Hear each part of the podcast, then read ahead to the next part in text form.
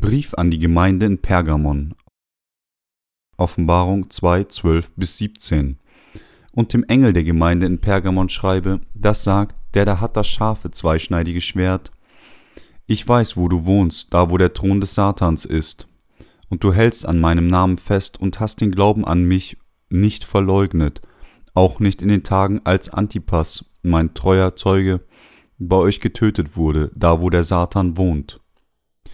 Aber einiges habe ich gegen dich. Du hast Leute dort, die sich an die Lehre Biliams halten, der den Balak lehrte, die Israeliten zu verführen, vom Gott Götzenopfer zu essen und Hurerei zu treiben. So hast du auch Leute, die sich in gleicher Weise an die Lehre der Nikolaiten halten. Tue Buße, wenn aber nicht, so werde ich bald über dich kommen und gegen sie streiten mit dem Schwert meines Mundes. Wer Ohren hat, der höre, was der Geist den Gemeinden sagt. Wer überwindet, dem will ich geben von dem verborgenen Manna und will ihm geben einen weißen Stein, und auf dem Stein ist ein neuer Name geschrieben, den niemand kennt als der, der ihn empfängt. Auslegung. Vers 12. Und dem Engel der Gemeinde in Pergamon schreibe, das sagt, der da hat das scharfe zweischneidige Schwert.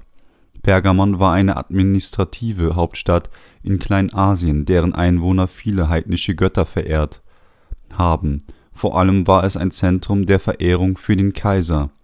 Mit der da hat das scharfe zweischneidige Schwert ist gemeint, dass der Herr gegen die Feinde Gottes kämpft. Vers 13 Ich weiß, wo du wohnst, da wo der Thron des Satans ist, und du hältst an meinem Namen fest und hast den Glauben an mich nicht verleugnet, auch nicht den Tagen, als Antipas, mein treuer Zeuge, bei euch getötet wurde, da wo der Satan wohnt. Während Pergamon eine Hochburg der kaiserlichen Verehrung war, war es auch der Ort, wo ein Diener Gottes namens Antipas getötet wurde, weil er den kaiserlichen Götzendienst verweigerte, um seinen Glauben an den Herrn zu verteidigen. Es wird wieder die Zeit kommen, in der die Menschen gezwungen werden, den Antichristen zu verehren, aber die Heiligen und Diener Gottes werden ihren Glauben bis zum Ende verteidigen, so wie Antipas seinen Glauben mit seinem eigenen Leben verteidigt hat um solch einen kühnen Glauben zu haben, müssen wir jetzt anfangen, unseren Glauben in die Tat umzusetzen. Selbst wenn wir mit kleinen Schritten beginnen, wenn die Zeit der Verfolgung kommt, müssen besonders die Heiligen und die Diener Gottes sich auf den Heiligen Geist verlassen. Sie müssen auf Gott vertrauen und bereitwillig ihr Martyrium in der Hoffnung umarmen, damit sie Gott Ehre geben können und den neuen Himmel und die Erde von ihm erhalten. Vers 14 aber einiges habe ich gegen dich. Du hast Leute dort, die sich an die Lehre Biliams halten, der den Balak lehrte, die Israeliten zu verführen, zum Götzenopfer zu essen und Hurerei zu treiben. Gott tadelte die Gemeinde in Pergamon, weil einige ihrer Mitglieder sich an die Lehre Biliams hielten. Biliam war ein falscher Prophet, der die Israeliten von Gott weggeführte und sie zum Götzendienst verleitete indem er sie dazu verleitete, Beziehungen mit heidnischen Priesterinnen zu haben, die Götzen verehrten. Der Herr tadelte diejenigen, deren Glaube Gott verlassen hatte. Die Herzen der Menschen hatten ihn verlassen und stattdessen falsche Götzen verehrt. Und die Sünde der Götzendienstes ist die schwerste Sünde vor Gott. Vers 15. So hast du auch Leute, die sich in gleicher Weise an die Lehre der Nikolaiten halten. Die Worte Nikolaiten und Biliam in der Bibel sind eigentlich Synonyme, die bedeuten diejenigen, die über die Menschen herrschen.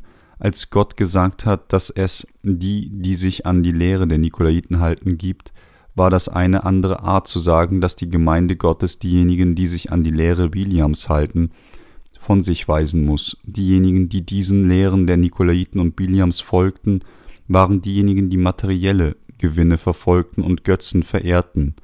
Solche Menschen müssen natürlich aus der Gemeinde Gottes getrieben werden. Vers 16 Tue Buße, wenn aber nicht, so werde ich bald über dich kommen und gegen sie streiten mit dem Schwert meines Mundes. Deswegen hat Gott der Gemeinde von Pergamon gesagt, dass sie von ihrer Anbetung falschen Götter und ihrem Streben nach weltlichen Gewinnen ablassen sollten und zum richtigen Glauben zurückkehren sollten und warnte sie, dass er mit dem Schwert seines Mundes gegen sie kämpfen würde wenn sie nicht Buße tun. Sprich, dies ist eine strenge Vorschrift, mit der Gott gewarnt hat, dass er diejenigen, die nicht bereuen, dass sie der Lehre Biliams gefolgt sind, bestrafen wird, selbst wenn sie Gläubige sind. diejenigen, die diese Warnung Gottes gehört haben und zu ihm zurückgekehrt sind, sollten sowohl körperliche als auch geistlich leben, aber diejenigen, die das nicht getan haben, sollten sich auf ihre körperlichen und geistlichen Zerstörung vorbereiten, damit die Heiligen und Diener Gottes auf dieser Erde und darüber hinaus gesegnet werden, müssen sie das Wort Gottes hören und dem Herrn mit ihrem Glauben folgen. Vers 17. Wer Ohren hat, der höre, was der Geist den Gemeinden sagt. Wer überwindet, dem will ich geben von dem verborgenen Manna und will ihm geben einen weißen Stein, und auf dem Stein ist ein neuer Name geschrieben, den niemand kennt als der, der ihn empfängt. Die wahren Heiligen werden sogar ihr eigenes Martyrium umarmen. Gott sagt uns, dass diejenigen, die in seinem Namen gemartert werden, von ihm das Manna des Himmels erhalten werden und dass er ihren Namen in seinem Königreich aufzeichnen wird. Damit wir körperlich und geistlich leben können, müssen wir darauf hören, was der Heilige Geist der Gemeinde Gottes gesagt hat, denen die überwinden, nämlich die, die ihren Namen, ihren Kampf gegen die Anhänger des Satans gewinnen, wird Gott die Gerechtigkeit des Glaubens geben, die sie von den Sünden erlöst, und für ihren Glauben wird er ihre Namen in das Buch des Lebens schreiben. Die Bibel sagt uns wiederholt in verschiedenen Passagen, dass diejenigen, die bis zum Ende durchhalten, die Rettung empfangen werden, sprich die Heiligen müssen in der Endzeit geduldig sein, damit sie ihren Glauben an das Evangelium des Wassers und des Geistes verteidigen können. Die Namen derer, der Wiedergeborenen stehen im Buch des Lebens geschrieben, die Gläubigen müssen daher das Reich Gottes betreten, indem sie nicht materielle und weltliche Gewinne verfolgen, sondern sie mit dem Glauben überwinden, bis zu dem Tag, an dem sie endlich vor Gott stehen.